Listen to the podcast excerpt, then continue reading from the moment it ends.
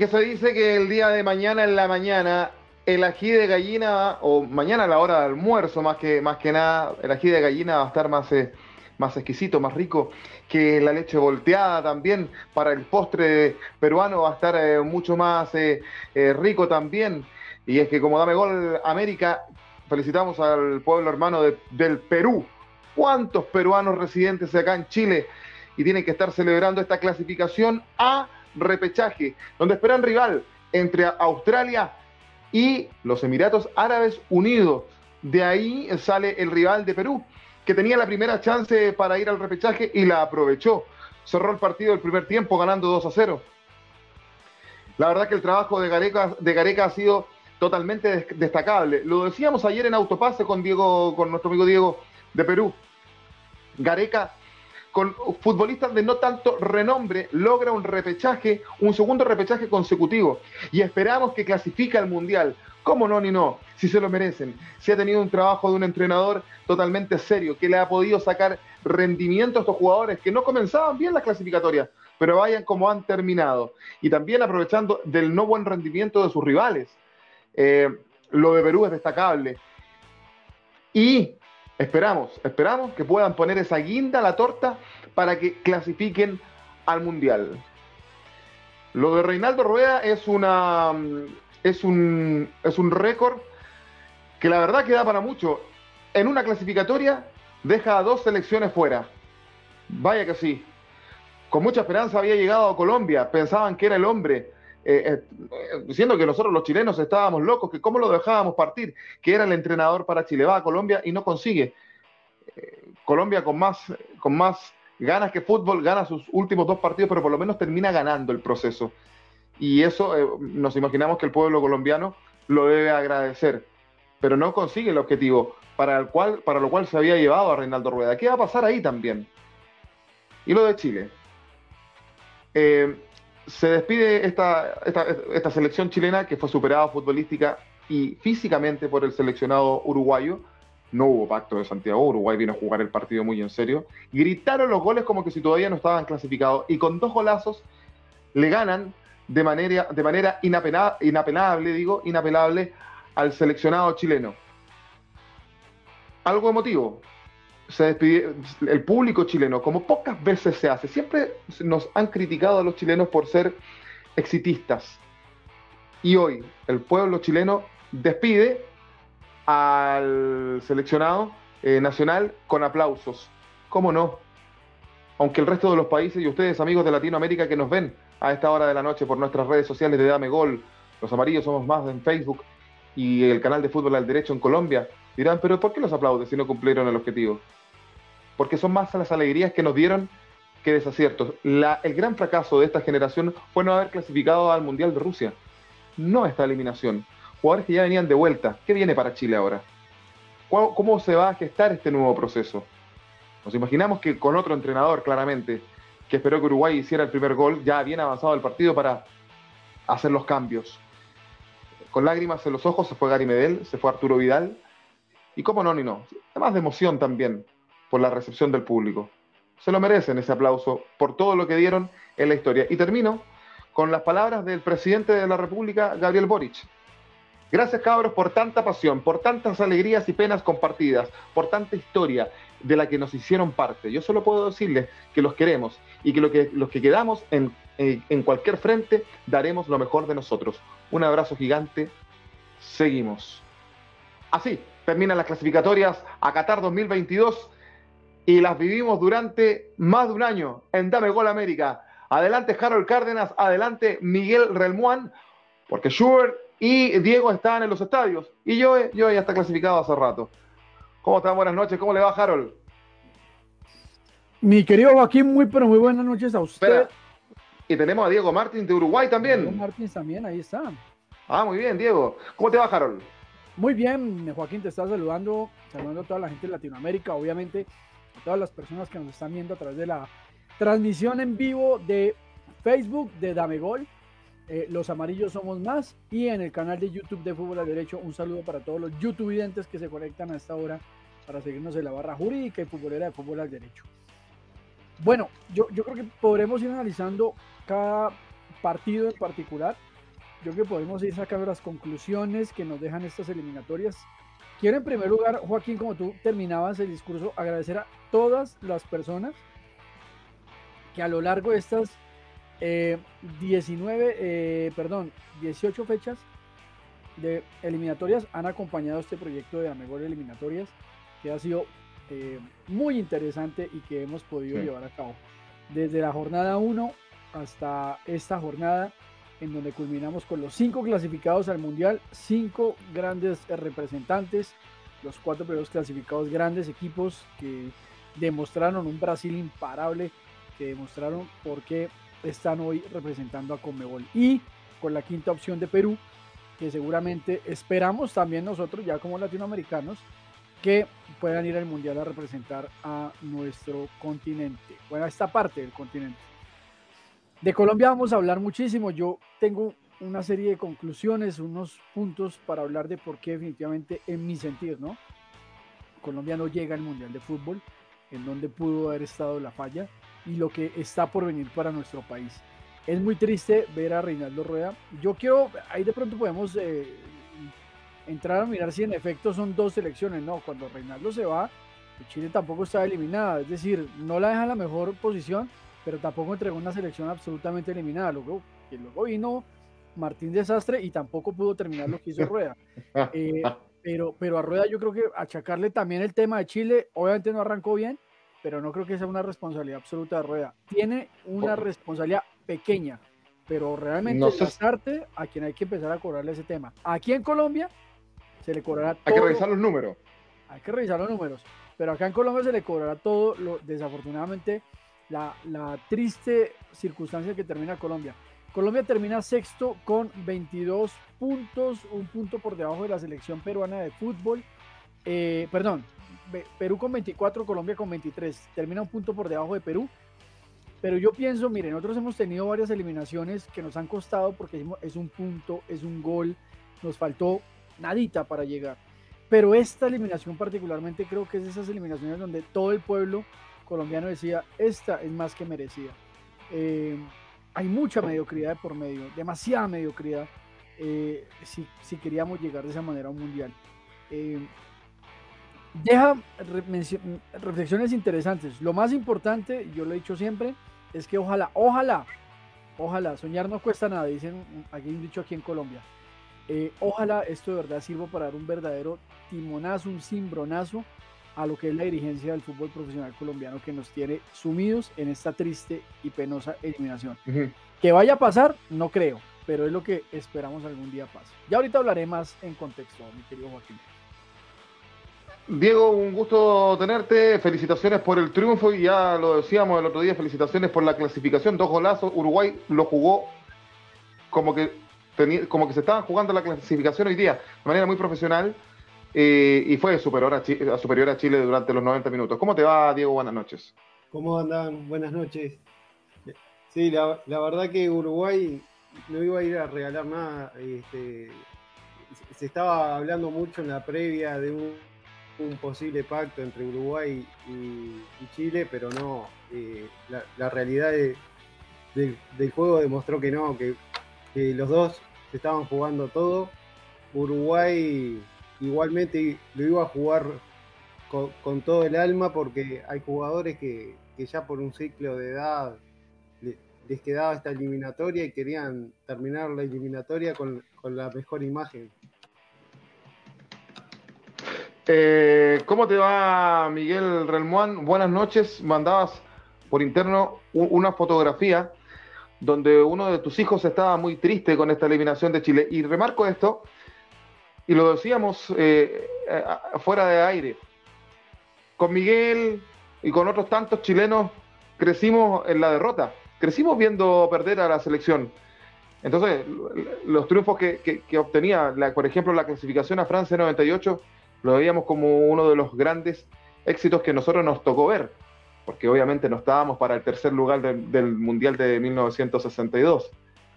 Pero los hijos, pero los chicos como los hijos de Miguel, crecieron con una selección ganadora, con una selección ganando dos Copa América, con una selección peleándole a las mejores del mundo, con una selección de buen fútbol.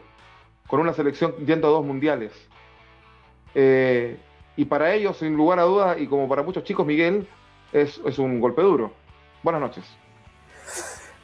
Buenas noches muchachos, buenas noches Harold, buenas noches eh, Joaquín, Diego también que se integra en la transmisión. Felicitaciones a Diego porque eh, hoy día jugaron un partido tremendo, muy profesional, es para aplaudir de pie a los jugadores uruguayos sobre todas las cosas. Eh, vamos a tratar de hablar dentro del objetivo y no tanto de lo sentimental. es difícil irvanar algunas ideas cuando tú ves que una selección se despide, una generación que, como tú decías Joaquín, no nos dejó tanta alegría y tantas cosas eh, eh, hermosas.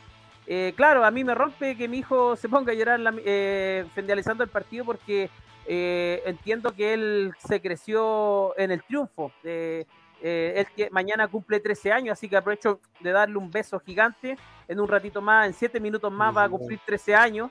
Es un arquerazo que defiende la escuela de fútbol de Colo Colo acá en el bosque, así que y, sus lágrimas nacieron naturalmente. A mí me rompió, también me, me, me, me llevó a, quebrarme porque empezamos a analizar todo esto. Eh, eh, estas son las cosas lindas del fútbol. A veces uno dice, pucha, pasa rabia, acá, acá peleamos, acá discutimos, pero eh, ya cuando está en lo emotivo te acuerdas de las cosas bellas y, y qué lindo lo que nos hizo pasar esta selección, eternamente agradecido. Van a pasar muchas cosas, van a haber renuncias, van a haber, se van a mantener algunos en, el, en, el, en, la selección, ah, esperamos un recambio, pero de fondo siempre hay que quedarse con lo hermoso. Eh, primero felicitar a, los clasificados.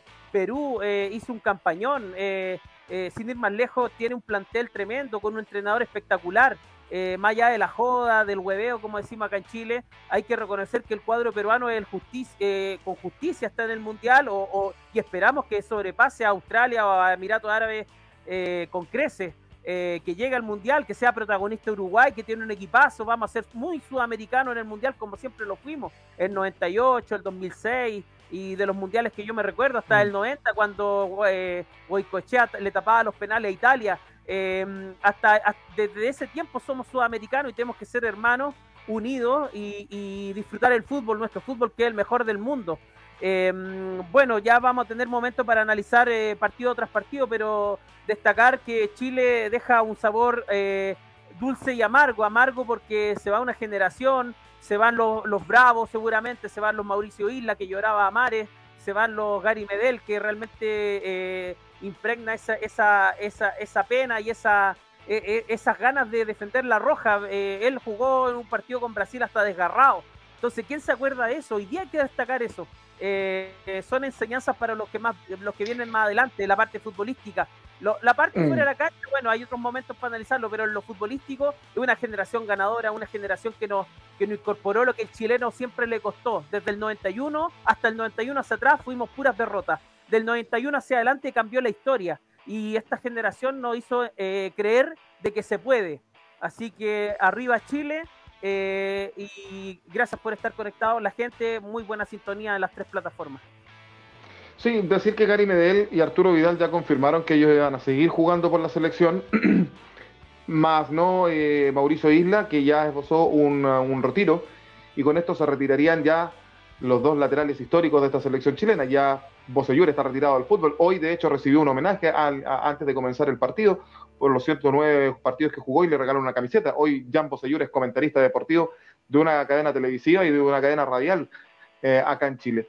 Pero bueno, vamos a la clasificación, vamos al repechaje peruano. Eh, no nos hubiese gustado haber tenido a Diego, pero no sé, ¿cómo debe estar ese hombre que estaba en el estadio? Estaba con muchas ansias. Ayer nos acompañó en autopase, conversó y, en definitiva, em, consultar, consultarte, Harold, ¿por qué? ¿Por qué yo, yo, yo, en la editorial del programa daba una opinión, pero ¿cómo, ¿por qué crees tú que, Perú se, termina repitiendo el plato? Por lo menos, o sea, sí, se lo repite porque va nuevamente al repechaje.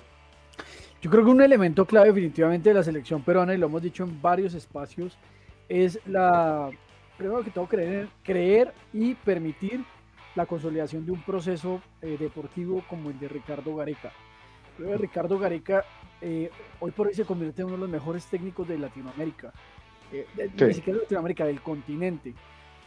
Nosotros que hacemos cubrimiento también a, fútbol al derecho con CACAF y, ya empiezo a analizar todo el fútbol del continente americano, sin duda alguna Gareca eh, tiene una serie de virtudes como entrenador muy, muy, eh, que lo hace muy único eh, a nivel de, dirección técnica en, en América. sin demeritar ni mucho menos, porque los jugadores peruanos son muy buenos, una técnica muy interesante, pero versus otras selecciones, hasta la misma selección colombiana, uno podría indicar que tiene menor, al menos valor económico y como están consolidadas perdón, como están tasadas estas elecciones.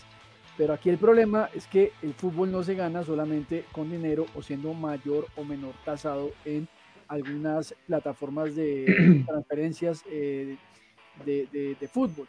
Eh, aquí el tema es que Gareca entendió, supo consolidar su proyecto deportivo, mantuvo una base de jugadores y cuando evidenció que había que hacer recambios en esa base de jugadores, lo hizo, no lo dudó, no lo pensó y además le transmite una seguridad a los jugadores que han entendido y han copiado, como decimos acá, el mensaje. Cuando Gareca habla, cuando Gareca se expresa en el campo de juego hablo, eh, se nota que los jugadores le creen y cuando usted su jugador le cree, entiende que va para adelante con el proyecto. Eso es clave. Y yo creo que el otro punto y el otro momento clave definitivamente para Gareca han sido las Copas América, porque las Copas América han permitido que Perú se consolide en el ámbito eh, local mientras otros como eh, ven la Copa América por debajo, Gareca ha sabido entender que es un proceso interesante y se ha convertido en un torneo para él eh, muy, muy bueno y en donde ha sabido consolidar. Y si ustedes se dan cuenta, Gareca, tanto en la eliminatoria 2018 como en la eliminatoria 2022, tiene y, no empieza bien, pero a medida que va empezando a formar, a tomar más forma la eliminatoria, empieza a coger el rumbo de ese equipo y pasa lo de la vez pasada una primera ronda desastrosa, en donde nadie creía, ya otra vez estaban dando por fuera a Gareca y recompone la segunda parte de las eliminatorias, lo que le permite a Perú clasificar. Figuras eh, y jugadores clave, sin duda, el tema del arquero. Galese para mí es un arquero clave para la selección eh, en Perú. Está que fue bien criticado en algún minuto. En un momento fue criticado, pero creo que ha, sabido mantener a ese arquero y ese arquero es clave para la selección peruana. hoy día juega la Major League Soccer, pero hablábamos con Diego la vez pasada el domingo que hoy día la Major League Soccer no puede ser tenida en cuenta como una liga menor o algo por el estilo. Es una liga que también ofrece un nivel bien competitivo. Eh, jugadores como Cueva, el descubrimiento de la Padula, ahí también es clave. Gareca entendió que Guerrero no estaba para la selección peruana y supo buscar un delantero que reemplazara, eh, sin ofender a Guerrero, sin quitarle a Guerrero la valía que ha tenido para Perú, pero supo entender que Guerrero sencillamente no estaba. Y si no estaba, tenía que buscar un recambio interesante. Y ese recambio fue la Padula, que también fue una verdadera sorpresa y eh, uno de los puntos claves y fuertes para Gareca.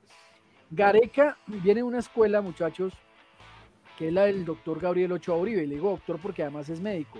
Gabriel Ochoa fue director técnico en Colombia, uno de los técnicos más exitosos de la historia del fútbol colombiano. Dirigió Millonarios, Santa Fe, América de Cali. Su gran consolidación fue con el América de Cali, con quien llevó, a quien llevó al equipo a cuatro finales de Copa Libertadores, nunca la pudo ganar. De la escuela del profesor eh, Ochoa está el Tigre Gareca, Cabañas, Falcioni. Esos grandes jugadores que pasaron por el América tienen la escuela de Gabriel Ochoa Uribe. Y cuando uno ve a estos jugadores y esos técnicos hoy día tan exitosos, sin duda alguna no deja de pensar en el icónico Gabriel Ochoa. Felicitaciones por Gareca, felicitaciones por Perú. Eh, una dirigencia que supo creer en el proceso y un técnico que de verdad a todas luces barre en el continente. Obviamente, insisto, los jugadores son claves, pero aquí se notó una mano diferente y esa mano se llama eh, Ricardo el Tigre Gareca. Que es un amuleto y que vaya, varias selecciones quisieran tenerlo como entrenador. Yo, yo al principio hablé de la leche volteada, como que ya, pero es más representativo que es la leche asada para, para nosotros acá en Chile pero más representativo es el suspiro limeño, ¿ah? como postre peruano. Y tantas comidas que tienen, por supuesto. Eh, Diego, eh, este Perú que fue recomponiéndose en el, en el camino, eh, este Perú que había partido mal, igual que las clasificatorias pasadas, y que se le había ofuscado. Ayer tu tocayo Diego nos decía en autopase, en algún minuto pensamos que Gareca iba a renunciar porque se le veía muy mal, se le veía como que no le encontraba la vuelta y se la encontró. Em, ¿Por qué crees que, Gareca tiene, tiene, tiene esta particularidad? Eh, ¿Será que los jugadores le creen? porque si no le creyeran, no, Perú no estaría en, el lugar que está ahora. Eh, Diego. Sí. Tiene llegadas eh, con, los jugadores, es, un técnico muy inteligente, eh, analiza mucho a los rivales, estudia mucho el, juego, él, se preocupa de, de, estudiar mucho al rival y, elaborar la estrategia para contrarrestar, contrarrestar el rival y proponer su fútbol, ir llevando al rival al juego de Perú. Ahí está la clave. La, clave está en el entrenador y, en ese poder que el, entrenador tiene hacia los jugadores. Miguel, eh, este Perú debiese ser favorito para ganarle ya sea a Australia o a, Emiratos Árabes, ¿no? Sí, de todas maneras, eh, el fútbol sudamericano está por sobre ese fútbol, así que, y, de hecho Perú ya estuvo eh, en esta instancia. Me recordó mucho el partido de Perú con, con Paraguay, lo que hizo Perú con Nueva Zelanda, un, un, partido que lo jugó a diente apretado, estaba mirando por un lado la tele grande el partido de Chile con Uruguay, por el otro lado en el teléfono el de Perú con, con Paraguay y el de Colombia con Venezuela. Em, y, creo que Perú hizo un partido inteligente. Eh, si juega así Perú, eh, debe pasar sin problema, esperemos. Eh, igual le costó con Nueva Zelanda la vez anterior, ahora los jugadores están más maduros. han sacado jugadores nuevos, me parece más interesante esa, esa tratativa de, de, Gareca, así que espero que no tengan problemas para pasar a, a la fase final del Mundial podríamos, podríamos desprender, podríamos, podríamos desprender, eh, eh, Miguel, que si Perú no logra ganarle a cualquiera de estos dos rivales, eh, ¿sería un fracaso? No sé, en la previa con, los muchachos de, con los muchachos de, no de, fuera de lugar, decíamos que no que, esta eliminatoria eran irregulares. Ahora, si lo vemos por rendimiento, eh, yo no me atrevería a decir que un fracaso porque tenéis que estar ahí. Eh, de hecho, dejó a Colombia. mire, el, único fracaso, eh, Miguel, aquí el, fracaso. abajo. El fracaso, el fracaso efectivamente es desde Chile hacia abajo, desde Colombia, Venezuela, Bolivia, los que quedaron eliminados. Que Perú esté en esa instancia porque se lo ganó en cancha más allá de, la, de las situaciones. Pero, pero dado, yo, yo pongo en contexto, pero yo pongo en contexto los rivales que va a enfrentar. Porque por ahí, si le toca, si le toca un repechaje con un, con un, con un europeo, no sé, pregunto, Diego, tú, si, si, Perú no logra ganarle a Australia o a Emiratos Árabes, ¿lo ves como, como, como un fracaso o, no? Y, no, porque ojo con Australia con el tema del repechaje, si, si, le toca a Australia, que creo que es Australia el que quedó eh, eh, en la zona esa, eh, Australia tiene, por ejemplo, un jugador compatriota que, es el Tuna Fornaroli, este, que, ha marcado su impro.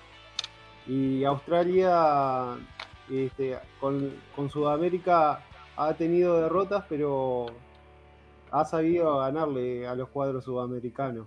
Eh, Perú tiene que ir bien fuerte como, como jugó la eliminatoria, bien concentrado y, tratar de estudiar el partido desde el inicio. Estoy tratando de averiguar cuándo eh, sería, no sé Miguel, si tú tienes información, cuándo sería el, la, la, fecha del, del, repechaje. Me, da, la sensación que no está confirmada todavía. Aquí está, eh, miércoles 13 y jueves 14 de junio. Sí, de hecho ya hay a mediados de junio. Para, ya hay fecha para sorteo. Estando sin estar esos equipos, sí, sin estar esos equipos, eh, digamos, seleccionados. El sorteo tiene la fecha para el sorteo? El sorteo es el viernes. El viernes. Este viernes ya el sorteo del mundial. Sí. Wow. Sí, señor. Interesante, lo vamos, vamos a estar pendientes claramente de todo de todo aquello. Em, sí, acá estoy viendo, a mediados de junio se jugaría el repechaje. Es partido único, al parecer, ¿o no? Todo va en Qatar. Todo en Qatar. Y se va a jugar con temperaturas altas el repechaje, ¿ah? Porque recuerda que el Mundial no se jugó en esta fecha, porque allá, eh, por las temperaturas, que se va a jugar en noviembre. Sí. Bueno, los estadios están absolutamente aclimatados, pero evidentemente sí hay un momento en que llegue la temperatura es bestial allá.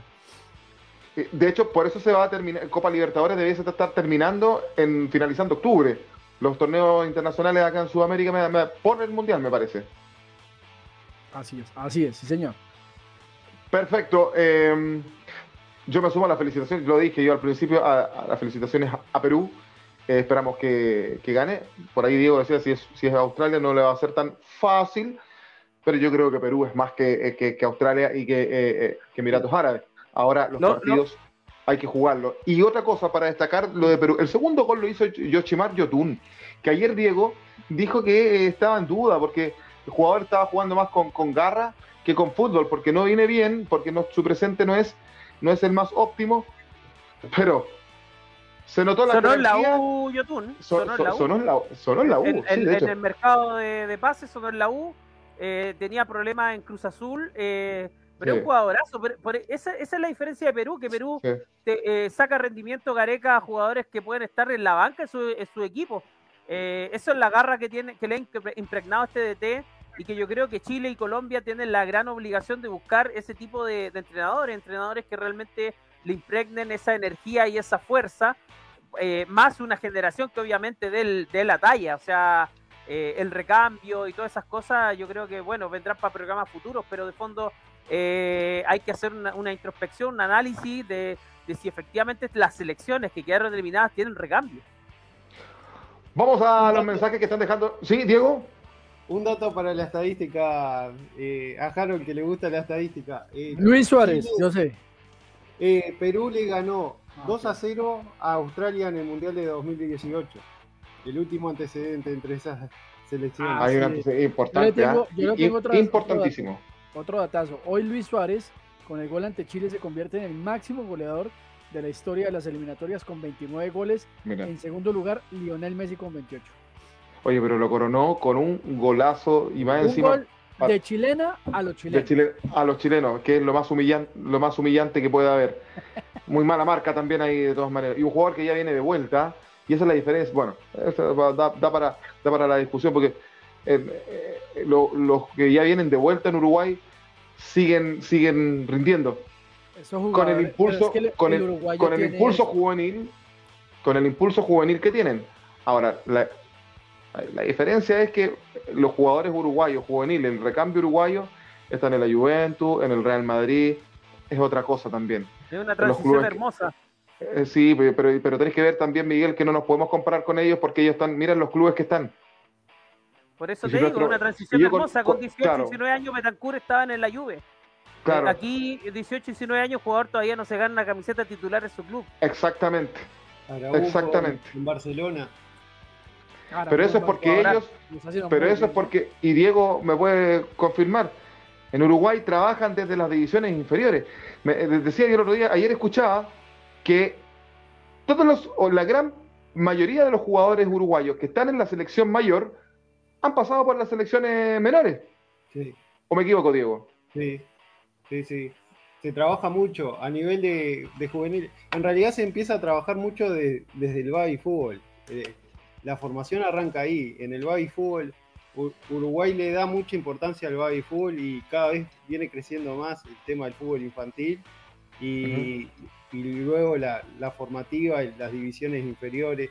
Eh, Uruguay trabaja mucho, se preocupa mucho por, lo- por las selecciones juveniles, por eso eh, e- esta época de pandemia a Uruguay y, y a unas cuantas selecciones sudamericanas les afectó bastante, porque no se, se dejaron de disputar muchos torneos Mm. a nivel de juveniles. Muchachos, preguntaba por Diego García. Sí, ¿te la tiene, la tiene la La imagen? tengo acá, ¿la puedo publicar? eh, ¿La puedo compartir? A ver, confírmame. Por- No la estoy viendo acá. Ya la voy a ver. Ahí está. Aquí está. Mira, ¿Cómo por Dios, el hombre. señor? Por Dios. Ese te- está celebrando Venga. ahí. Sonrisa de oreja a oreja. Sonrisa, oreja, deja ahí, ¿eh? Claro que sí. Muy bien por Diego, muy bien por, por Perú y por el Tigre Gareca. Como nos gustaría tenerlo acá, el Tigre Gareca. Pero uno lo va a querer soltar tan fácil. Eh, vamos a los mensajes. Harold, ¿tienes tú los mensajes? Tenemos aquí los mensajes, muchachos, de los YouTube dientes y Facebook dientes que se conectan hasta ahora en nuestras plataformas eh, de redes sociales. Recuerden que estamos en Facebook, en Damegol, en Los Amarillos Somos Más y en YouTube con Fútbol al Derecho. Fernando García nos saluda. Eh, Sheila Prospel nos dice, hola, festejo en Ecuador.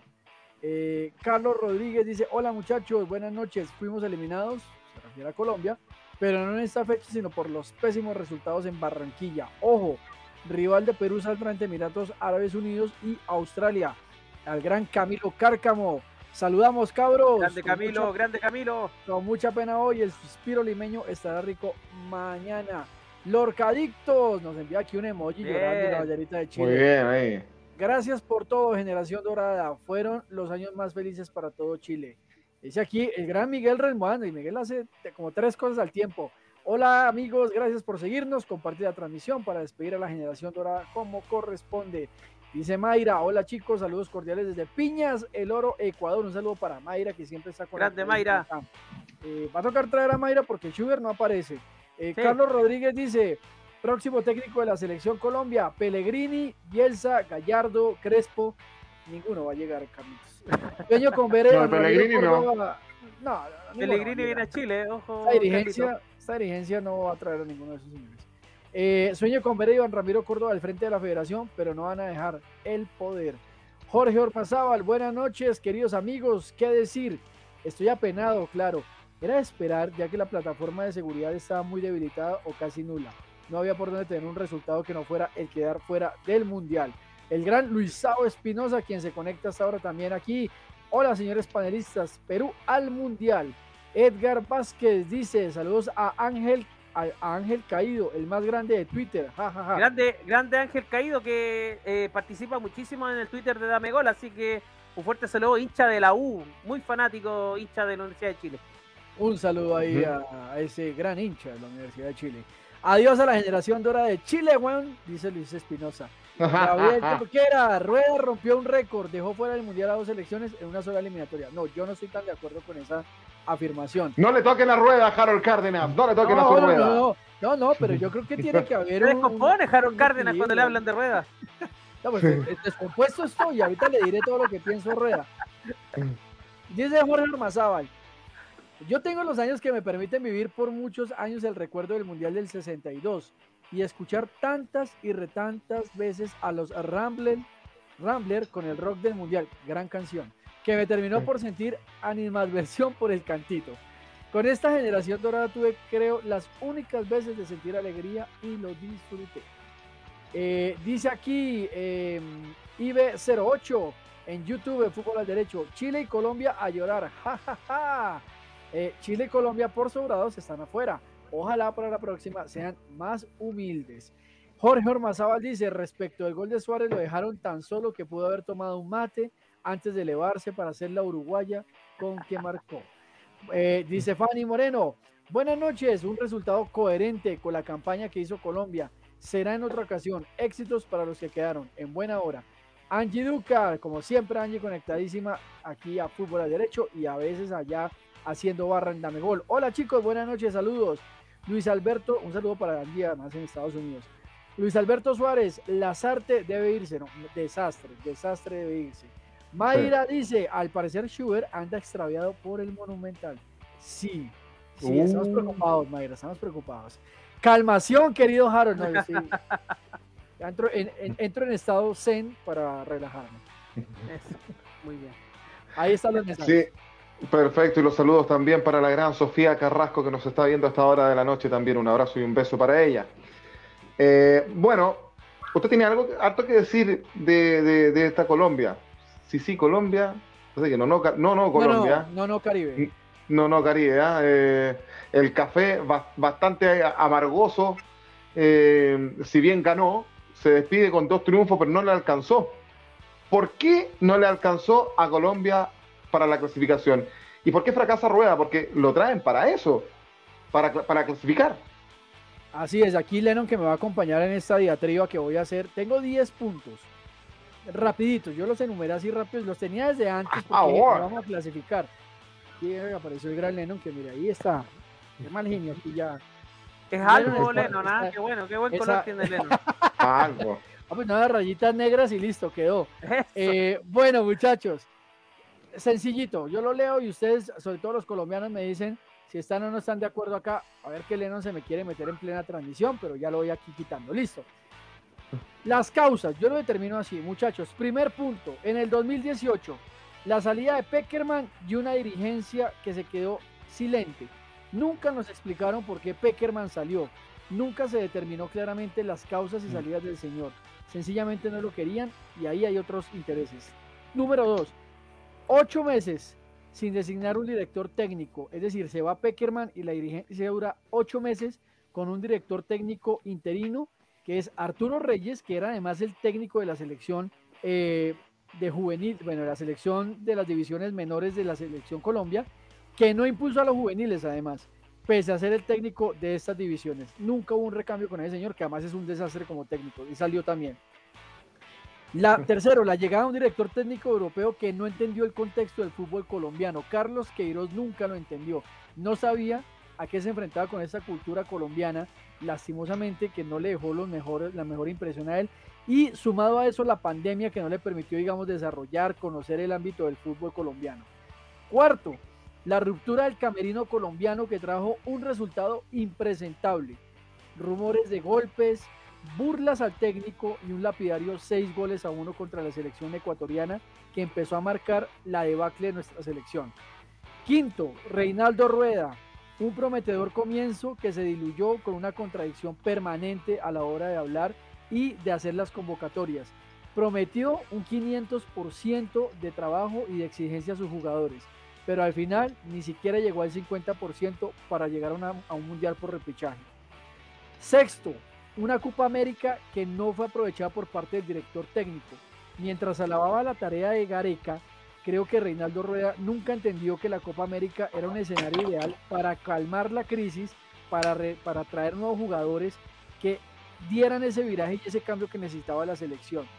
Séptimo, aquí hay un dicho muy famoso para que usted lo entienda, mi querido Joaquín, y es que Francisco Maturana alguna vez dijo una frase que fue, perder es ganar un poco y desde ahí siempre le han dado con toda porque lo llaman mediocre. Aquí yo la quiero acoplar. Empatar es perder un poco. Siete partidos sin gol, siete partidos empatados. La ausencia de liderazgo llegó a la selección en los momentos claves. Ni Reinaldo ni ningún jugador entendieron el rol que tenían que tener cuando, cuando se habla de un líder en la cancha. Octava, pocas y nada predecibles variables tácticas de la selección Colombia convocatorias cerradas y poco entendibles en momentos particulares. Se llamaban a jugadores que pensábamos iban a ser claves y al final iban a la tribuna a ver el partido. Esa fue la irregularidad y la, mayor crítica a Rueda. Y quiero cerrar con estos dos últimos puntos, que me parecen para dos actores particulares. El primero, James Rodríguez. Más allá de la persona que es James Rodríguez, y no quiero ni mucho menos meterme en su vida personal, y su forma de actuar es entender que el comportamiento o acciones generan un efecto y una repercusión. Del James Rodríguez que tuvimos en el Real Madrid, del Bayern Múnich, que volvió al Real, que luego fue al Everton y que ahora está en un equipo de pipiripado por allá en Qatar, eh, llamado el Al no queda ni la sombra del 2014. Era el referente de Colombia y debía actuar como tal, y no porque la hinchada tenga la última palabra, y no porque nosotros lo digamos, sino porque el paso del tiempo lo fue evidenciando así. Era el líder. No pudo y además sumado, le digo con el mayor de los respetos, pero a su inmadurez emocional, con mezclada en esa actividad profesional, jamás llegó a ser el 10 que nosotros esperábamos como recambio. Pero la verdadera responsabilidad, y cierro con estos muchachos, yo creo que recae en la dirigencia del fútbol colombiano, que lo único que ha hecho en los últimos cuatro años es defenderse y, lo, y voy a hacer lo escribo así, al mejor estilo de Samper en el 94. Samper fue el presidente de Colombia entre 1994 y 1998. Y apenas llega a la presidencia, el candidato perdedor lo denuncia porque decía que el dinero del narcotráfico había entrado a su campaña, a los dos días de, haber sido electo presidente. ¿Qué implicó para Samper? Que le tocó defenderse cuatro años de las acusaciones de dineros calientes en su, en su campaña y nunca pudo llevar a cabo su presidencia como él esperaba. Lo mismo le pasa a la Federación Colombiana de Fútbol. Se le han pasado defendiéndose de acusaciones de sobornos. Bueno, ya tenemos a Luis Bedoya ya preso en Estados Unidos. Fallos sancionatorios, una sanción de 16 mil millones de pesos por un cartel de boletería, de reventa de boletería. Eh, hay, hay una denuncia a la superintendencia por vetos a jugadores de fútbol. Es, en fin, tienen más expedientes por resolver que el mismo tema deportivo. Así que el mensaje es claro, que esta sea la oportunidad, sobre todo, de intentar cambiar una estructura que privilegie, que privilegia la trampa en el fútbol. Y con trampa, muchachos, jamás, jamás, jamás de los jamases vamos a llegar a nada. Ese es, en breves palabras, lo que yo considero es el fracaso de Colombia.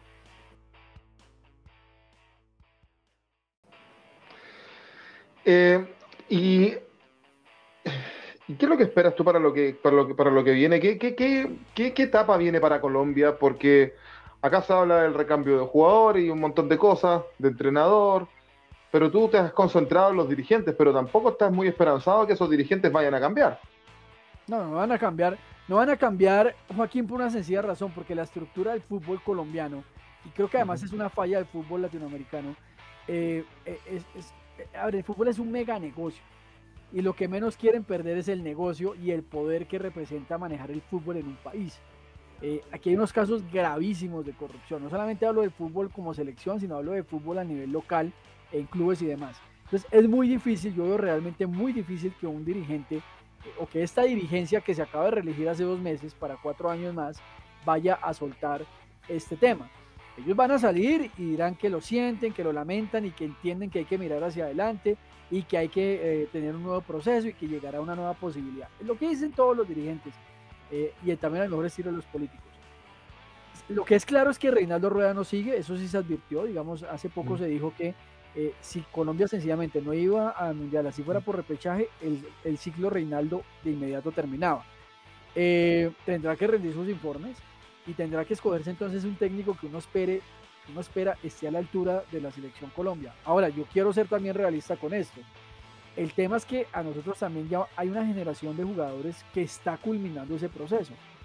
Si James Rodríguez sigue en esa dinámica, no solo de jugar en clubes, ya de un bajísimo nivel, sino una dinámica además de lesiones crónicas, pues no vamos a tener a James. Juan Fernando Quintero, que es un gran jugador, para mí el mejor jugador de muchos en los últimos años que yo he visto en Colombia, también ya su condición física no es la misma, eh, no es el mismo rendimiento, ya no son los muchachos de hace de 24, 25 años, no, ya están entrando a una etapa en donde la edad ya empieza a costar. Y si a eso tú le sumas que no les pasa lo que le pasa a los uruguayos, que se ponen la camiseta y mejor dicho, esos tipos se creen de 15 y vuelven a jugar mm. como, como hace muchos años, ahí hay un verdadero problema. Ahora, deportivamente el tema también es mirar qué jugadores hoy tenemos nosotros que nos representan en un equipo top. Tenemos solamente dos, eh, Juan Guillermo Cuadrado en Juventus y Luis Díaz en Liverpool. De ahí en adelante no hay nada más. Entonces también es necesario que nosotros como hinchas del fútbol y aficionados entendamos realmente cuál es nuestra dimensión futbolística a nivel latinoamericano. Mm. Hoy Ecuador eh, nos, ha dado, nos ha una lección a todos de por qué es necesario trabajar las fuerzas básicas. Eh, trabajo independiente del Valle, las juveniles, eso tiene un resultado. Aquí no se está haciendo, aquí ni siquiera sabemos bien cuál es el proyecto de las, de las divisiones, de las selecciones juveniles. Entonces ahí también hay un problema. Se acaba el proyecto, Reinaldo, pero yo le digo una cosa, aquí empiezan más preguntas que respuestas claras que yo le puedo dar ahorita, Joaquín. Y más considerando que el, que el nivel de clubes del fútbol colombiano en el concierto internacional tampoco es de los mejores, pero ahí también hay, y habrá otro programa para discutir eso, porque uno, uno ve, eh, por ejemplo, el caso de Perú, que están bien a nivel de selección, pero a nivel de clubes el concierto internacional eh, muy mal.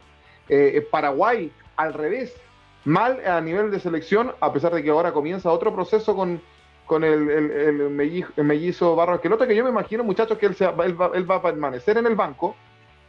Eh, no, no tenemos noticias de Paraguay sobre aquello. Yo me imagino que él se va a mantener. y. ¿Ah? Sería un craso error. A mí sí. Barros Esquelote me parece un técnico de selección. A mí, a mí tampoco me parece un técnico de selección, pero ¿sabes por qué te lo digo? Porque él llegó muy avanzada en la clasificatoria cuando ya Paraguay tenía pocas chances. Y, pero a nivel de clubes eh, ha estado destacando el, fútbol eh, paraguayo. Entonces pasan estas cosas que da para materia de discusión. Eh, y es todo un tema, claramente, como fue todo un tema lo que ocurrió en Santiago. ya lo decía Diego, Uruguay superó a Chile futbolística y físicamente también. sale lesionado Cavani, entra Suárez y termina definiendo el partido ya bien entrado en el, juego. Chile con más ganas que fútbol intentaba llegar al gol, tuvo llegadas, tuvo remates al arco, pero no fueron claras. Eh, y Uruguay con dos golazos, la verdad, cierra el partido y se lo tomó muy en serio este, este, este triunfo Diego. Y que ya lo decíamos, que, que tiene recambio, que, tiene, que se trabaja desde las divisiones inferiores, que eso ya les permite a jugadores muy jóvenes estar en ligas grandes, en grandes equipos del mundo, a diferencia de nosotros acá en Chile, que a los 19 años un jugador ni siquiera debuta en el primer equipo. Eh, gran triunfo de Uruguay frente a Chile, Diego. Sí, sí. La verdad que Uruguay tiene e-, ese recambio y tiene jugadores que, que debutan de muy, muy jóvenes. El, el, caso de Pelistri. Pelistri sí. debuta con 16 años de, en el primer equipo de Peñarol.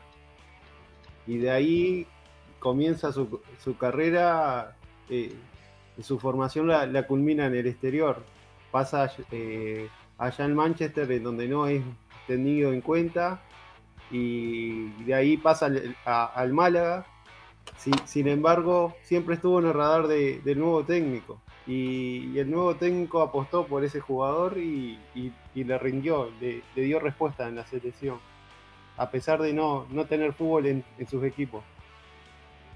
¿Y eh, eh, está esperanzado con este Uruguay en el, en el Mundial?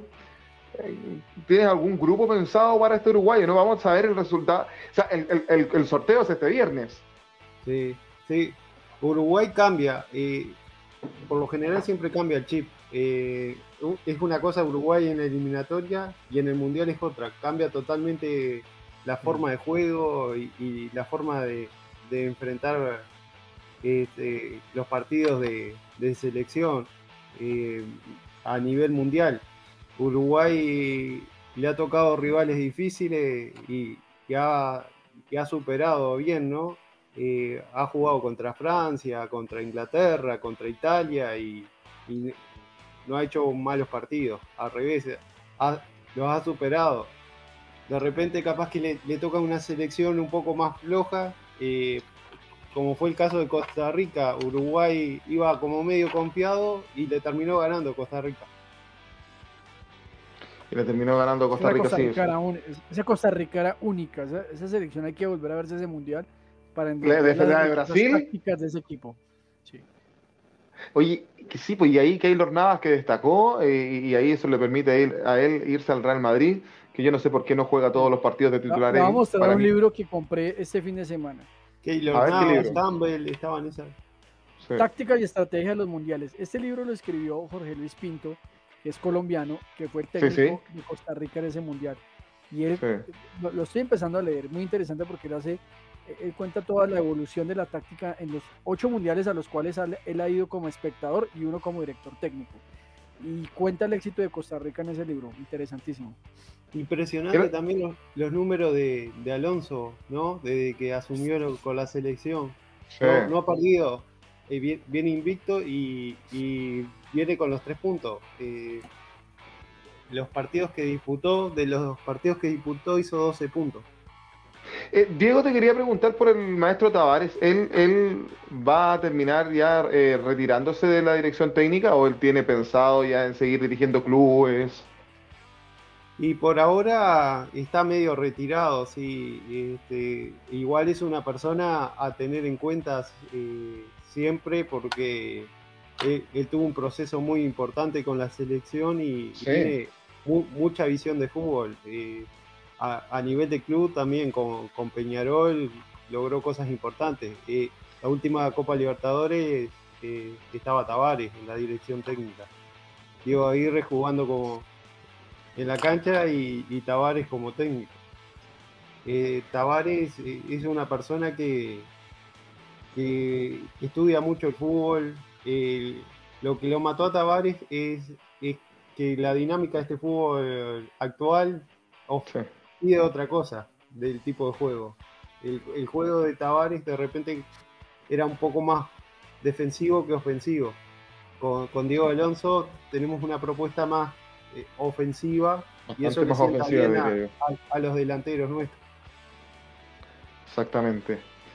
Bueno, lamentablemente se nos ha caído eh, Miguel del Moan, yo lo estábamos eh, esperando para que nos diera un análisis de, Chile, así que lo voy a tener que hacer yo, porque también hay muchas cosas para decir acá, em, y, la verdad es que esta eliminación de Chile yo la canté mucho, mucho antes, y acá me fui criticado también por compatriotas porque por, por, por ser pesimista, yo diría que realista a lo largo de todo este programa yo en la cuarta fecha dije esta selección no está para clasificar, porque esta selección había perdido con Venezuela en Venezuela y estaba Reinaldo Rueda en, el banco. Ya ahí yo dije que él tenía que salir, porque Chile nunca había perdido con Venezuela ya, y ese fue un, un golpe muy duro y un fracaso muy grande.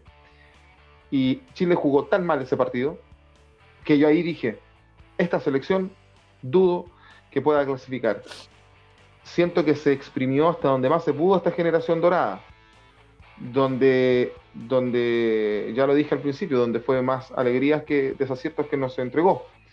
Eh, pero la verdad que, a ver, a Rueda se le trae para el famoso recambio, no lo encontró.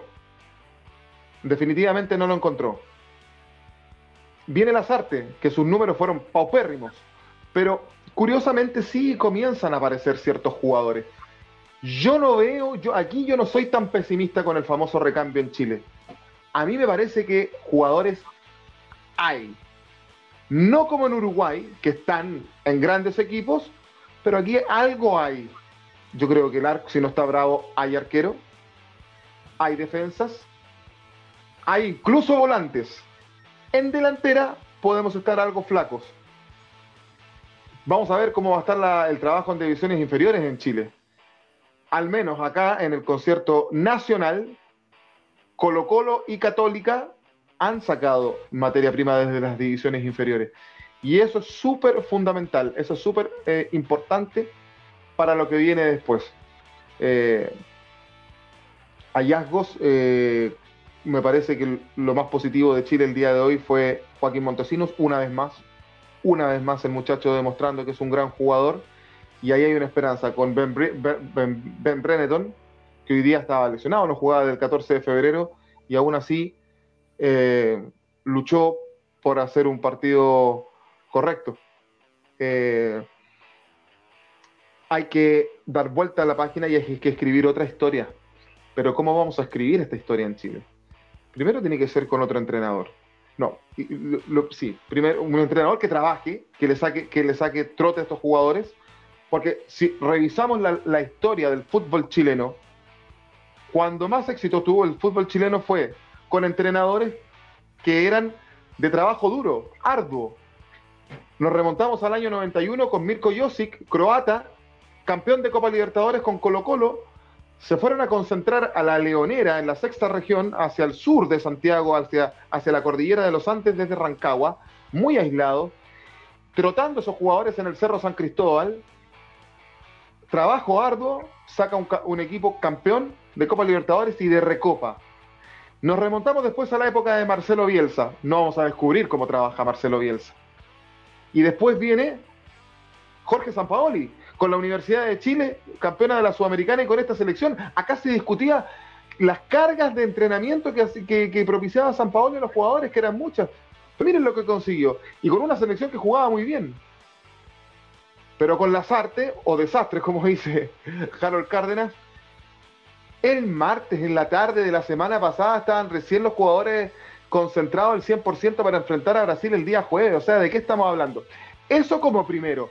Y como segundo y como rol fundamental es, el trabajo en divisiones inferiores. Es el trabajo en divisiones inferiores. Yo creo que para lo que viene en Chile, para que no ocurra lo que ocurrió en estas clasificatorias, es que hay que mezclar experiencia y juventud. Yo no creo que el camino sea borrando de la noche a la mañana a la generación dorada. Creo que ese no es el camino. Yo he discutido aquí con todos los compañeros, salvo Miguel, evidentemente, que no, que Vidal hay que sacarlo por la indisciplina. Pero el tipo todavía juega, no es el Vidal de antes, pero el tipo todavía juega. Pero él, los Medel, los Sánchez, van a tener que entender que no pueden ser vacas sagradas que tengan que jugar de titular siempre. Pueden estar quizás en esta selección, pero quizás ya asumiendo que lo van a tener que hacer quizás desde el banco. Los cambios, por lo menos en la idiosincrasia de Chile, tienen que ser de forma gradual. Nunca ha funcionado de la noche a la mañana. Se quiso hacer después de Francia, aparte que los jugadores no, para Corea y Japón ni siquiera querían venir a jugar. Pero de ese, ese, e, e, ese, tránsito desde los jugadores de Francia de 98 a Corea Japón, ¿cómo le fue a Chile? Quedó con lista, último. Y eso no puede volver a ocurrir acá. Tiene que ser gradual. Ir sacando las vacas sagradas, pero no de raíz, no llamándolos más, sino que ellos tienen que entender ahora que tienen que hacerlo desde, desde otro lugar, quizás. A lo mejor no jugando de titular.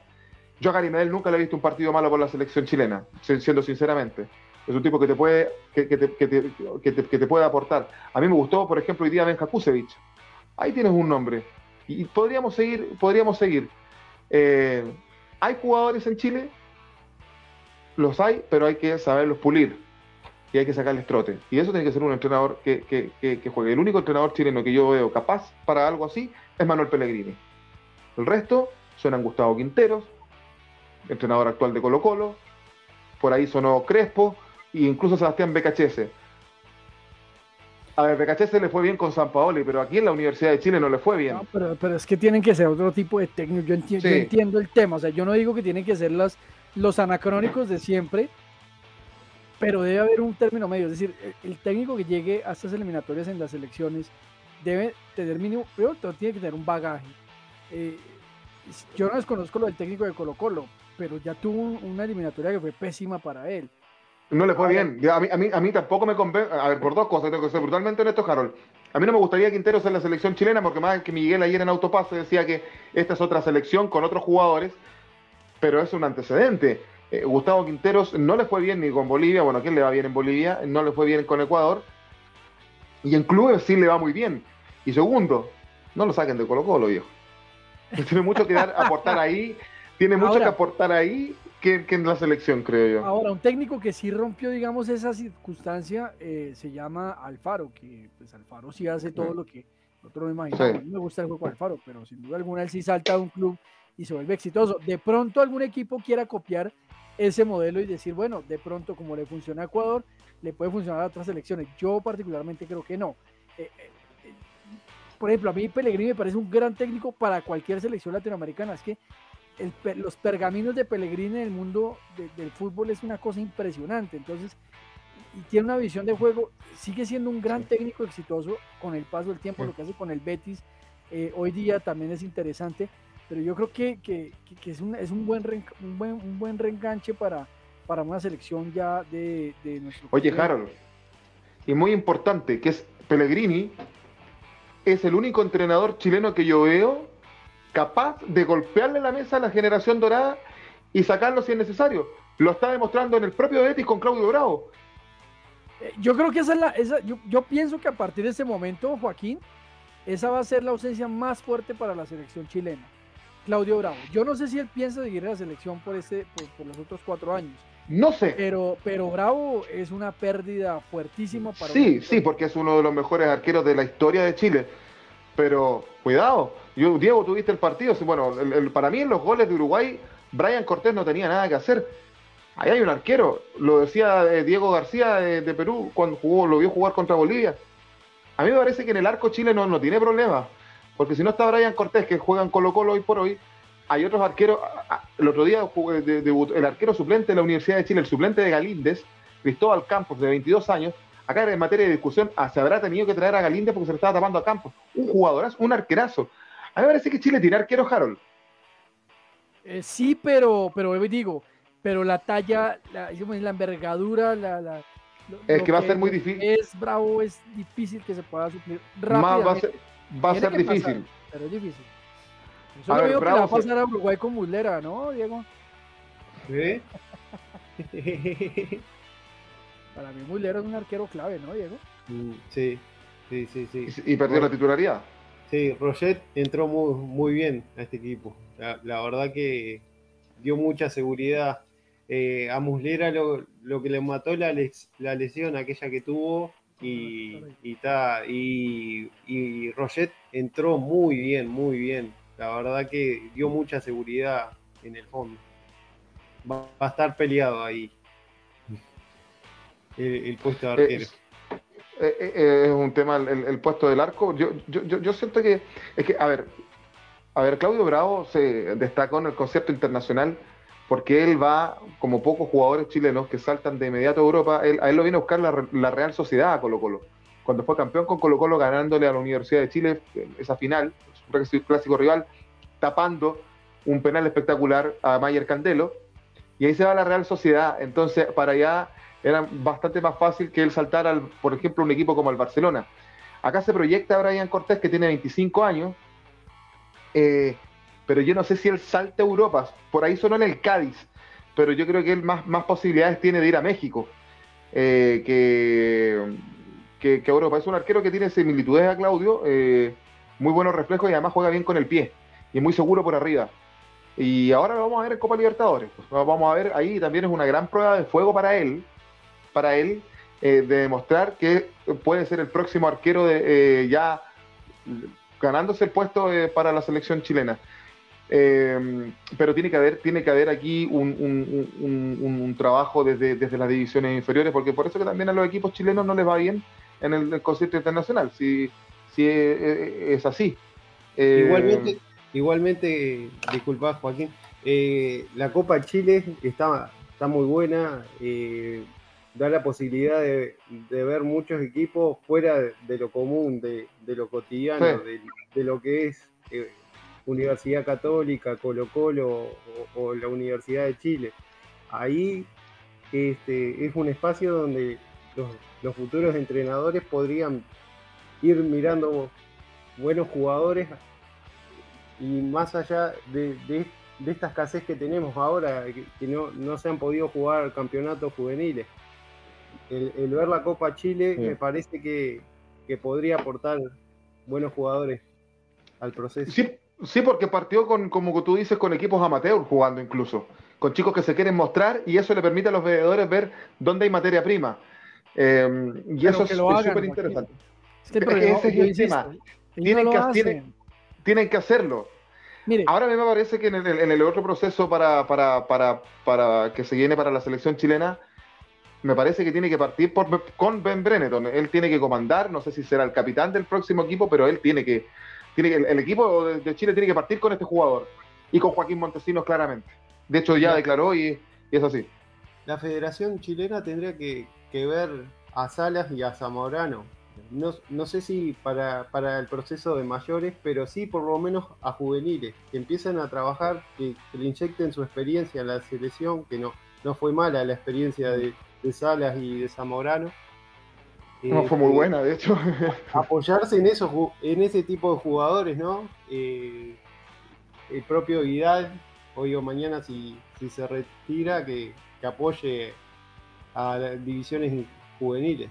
Pero, pero es que es eso porque, mire, les, voy a contar, nosotros hablábamos el domingo con unos amigos de Ecuador que envían una nota periodística a un jugador que fue muy reconocido, ecuatoriano, Frank, Franklin Salas, que decía... Sí, sonó en Colo Colo alguna vez, cuando estaba en Liga. Y dice, hay futbolistas extranjeros que pagan para jugar en Ecuador.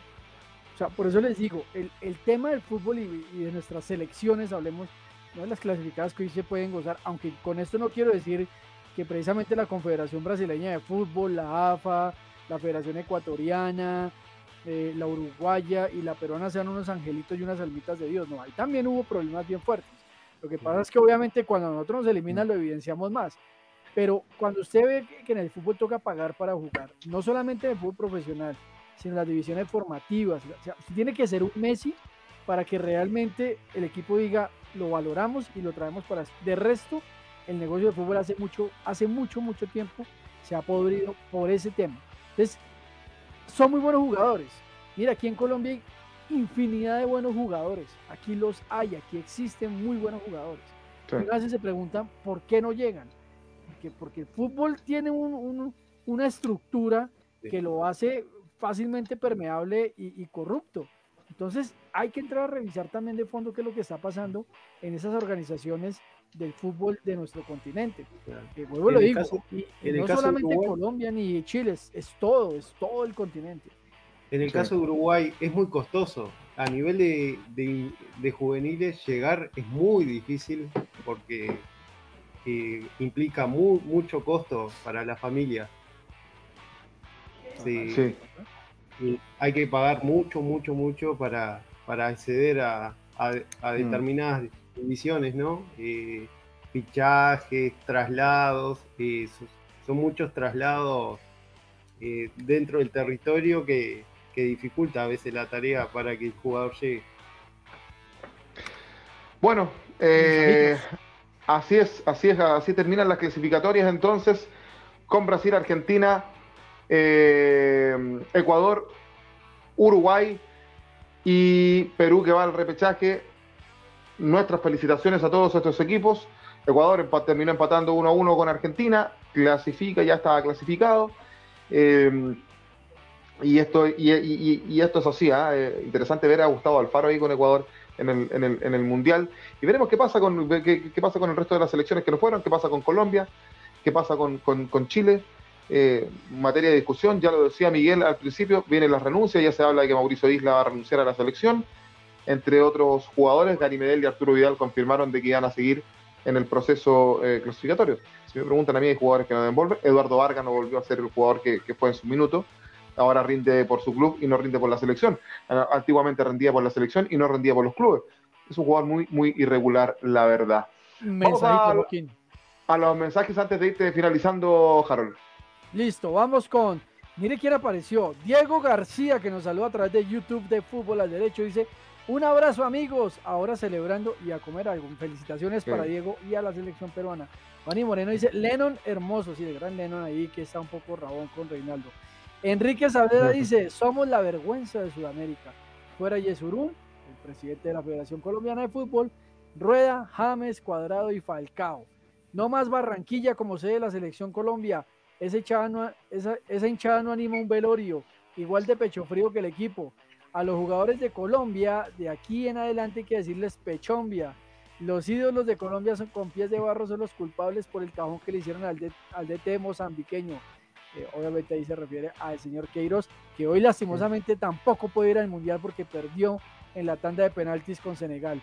Eh, Enrique Saavedra dice, ¿quién sabe qué cigarrillos raros se fumaron los dirigentes corruptos de Pechombia cuando para sacar a Peckerman trajeron al DT de una selección Casamateur como Irán? Rueda, está desatado Enrique, Rueda ostenta el Guinness récord de eliminar dos selecciones en una misma eliminatoria. Eh, peruanos, no celebren que su selección solo se clasifica en Oceanía y en esta Conmebol. Y cierra aquí Enrique diciendo, creo que mejor papel se hubiera hecho en la eliminatoria alineando a los jugadores de la Teletón. Eh, cuidado, cuidado, Sergio Lizarazo dice, Martín Lazarte debe ser el próximo técnico de Millonarios. No, Sergio, que vaya a Santa Fe. Se espera su regreso. Eh, dice, oiga, mire Enrique como es de polémico. En Chile y Colombia, este año llega la izquierda al poder y sus seleccionados ya quedaron salados. Enrique. ¿Qué tiene que.? Enrique, eh, calmación. Tomó, tomó, tomó un, café muy amargo, Enrique. ¿eh? Las, campañas fueron con gobiernos de derecha, parece. Eh, póngale que va lo que viene ahorita. Dice Enrique, quiero preguntarle al panelista uruguayo qué se siente hablar del fútbol con un par de eliminados. Oh, caramba, fuerte. Le dice Sergio Lizarazo, Enrique Saavedra, ya que habla de derechas y o de izquierdas, le recuerdo que en toda la era uribista, que fue el gobierno de derecha acá, jamás se clasificó un mundial. Solo fueron campeones mundiales de corrupción y de falsos positivos, dedicados y temas. Eh, eh, José Ulloa dice, siempre cuando los hagan jugar acá en nuestro fútbol. Sergio dice, meterle política a esto es absurdo, pero por si al caso, en la presidencia de Juan Manuel Santos y con proceso de paz, se fue a dos mundiales seguidos. Aquí nos hace falta alguien en este chat. Nos hace falta alguien, dice Sergio. Eh, Camilo Cárcamo, hay que sacarlos a todos, a todos, sobre todo a los más viejos, la experiencia a la basura. Y dice Camilo Cárcamo, ra, ra, ra. Eso se lee así, ra, ra, ra. Así tiene que ah, gracias. no, Camilo Cárcamo dice que, hay que eh, sacar a la generación dorada de, raíz y traer a todo, toda una camada nueva y lo decíamos con Miguel, yo lo dije delante, eso en el historial del fútbol chileno no ha dado resultados, ha sido muy, muy desfavorable ese, ese escenario. Eh, ya estamos finalizando, muchachos, el, programa del día de hoy. Hay que felicitar a, las selecciones que clasificaron, ya lo hemos sido majaderos con aquí, lo vamos a seguir haciendo, vamos a estar pendientes del sorteo y vamos a estar pendientes más adelante, a mediados de año, falta todavía, ¿eh? Para este partido de Perú con Australia o Emiratos Árabes Unidos, eh, hinchando claramente por Perú. Y en la próxima semana ya nos vamos a meter con Copa Libertadores, que ya se conocen las fechas del fixture, todo aquello de los partidos. Eh, algo conversamos ayer en Autopase. Eh, y el próximo jueves vamos a estar en nuestro horario normal de programa. hasta ahora a las 22 horas no, no, hemos cambiado el horario del programa, a pesar del cambio de, de hora en, en Chile, hay que conversarlo con por internos. Así que... Eh, que uno te señor director. Sí, sí, eso, eso, eso que verlo después. ¿Se está eh, metiendo la pata de los caballos usted? Sí, no, no, claro, el año pasado lo cambié, pero bueno, eso lo vamos a ver después para no enredar a nuestra eh, Facebook videntes YouTube videntes, como dice Carol Cárdenas. Pero ya nos vamos a meter con Copa Libertadores esta próxima semana. Están todos nuestros países con con equipos eh, confirmados que van a representar, donde yo dejo solamente una pildorita antes de terminar. Me parece que el grupo de la muerte es donde está Peñarol, los dos grandes uruguayos, ese paraguayo, eh, Olimpia, Cerro Porteño y Colón de Santa Fe. Me parece, para mí es el grupo de la muerte. Lo dejamos para la discusión, claramente. Que le vaya bien, Diego. ¿ah? Gusto, habernos, gusto habernos visto. Eh, felicitaciones y gracias por habernos acompañado. Gracias a usted y, a, la, a los YouTube videntes y a la barra jurídica y futbolera. Ah, muy bien. Harold Cárdenas, que te vaya muy bien. Joaquín, Miguel, Diego, como siempre, muchísimas gracias. Un martes más para hablar de fútbol de eliminatorias con Mebol. Felicitaciones a las selecciones que clasificaron. Mañana tenemos el consultorio internacional de fútbol al derecho analizando un poco más lo que nos dejó esta eliminatoria y tenemos además fútbol al derecho con CACAF en donde ya se definen eh, ¿Quién será el cuarto lugar de CONCACAF que irá al repechaje? Ya están los cuatro equipos, pero falta por... Costa Rica, Costa Rica tenía ventaja, ¿no? Costa Rica yo creo que se va a quedar en el cuarto lugar porque no alcanza por diferencia de gol. Creo que la diferencia de gol está matando ahí a Costa Rica, que además iría al repechaje con un técnico colombiano como lo es Luis Fernando Suárez. Y el lunes, bueno, el domingo tenemos el consultorio de fútbol al derecho en donde ya hablaremos y ahondaremos de lo que le pasó a la selección Colombia y el lunes hablaremos de fútbol al derecho Europa porque hoy clasificó Portugal a eh, Copa del Mundo. Cristiano Ronaldo, quinto mundial que va eh, a disputar. Eh, hoy teníamos la discusión con amigos si es él buscará el del 2026 porque seguramente Cristiano querrá romper récords en ser el primer jugador en jugar seis mundiales. Y además, hoy se clasificó Senegal, que jugó con Egipto por África gana en penaltis Senegal. Una tanda de penaltis, muchachos, increíble. Eh, votaron cuatro penaltis cada equipo y solamente el gol de Sadio Mané clasificó a Senegal. Y en Nigeria hubo disturbios ah. después de que Nigeria no clasifica al Mundial. La gente invadió la cancha al mejor estilo latinoamericano. Sí, sí, veíamos las imágenes. Miguel Remón, que tengas un buen resto de semana.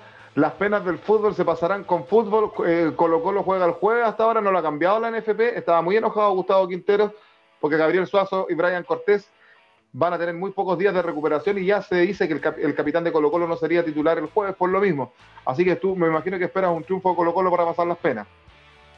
Eh, sí, un triunfo de Colo Colo, un triunfo de la selección sudamericana. Un fuerte abrazo a toda la gente que se conectó hoy día, que estuvo ahí compartiendo la transmisión. Alta sintonía en todas las plataformas de Dame Gol, de Los Amarillos Somos Más, de Fútbol al Derecho. Así que muchas gracias también a Diego que estuvo por partida doble haciendo la previa, ahora el post partido.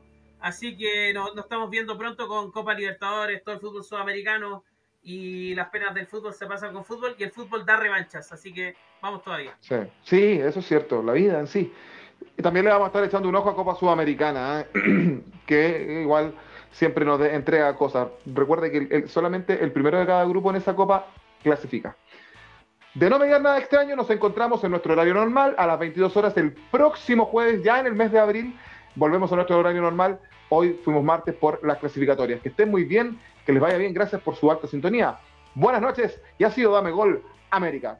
Y gracias por habernos apoyado en, todas las clasificatorias con los post partidos. ¿ah?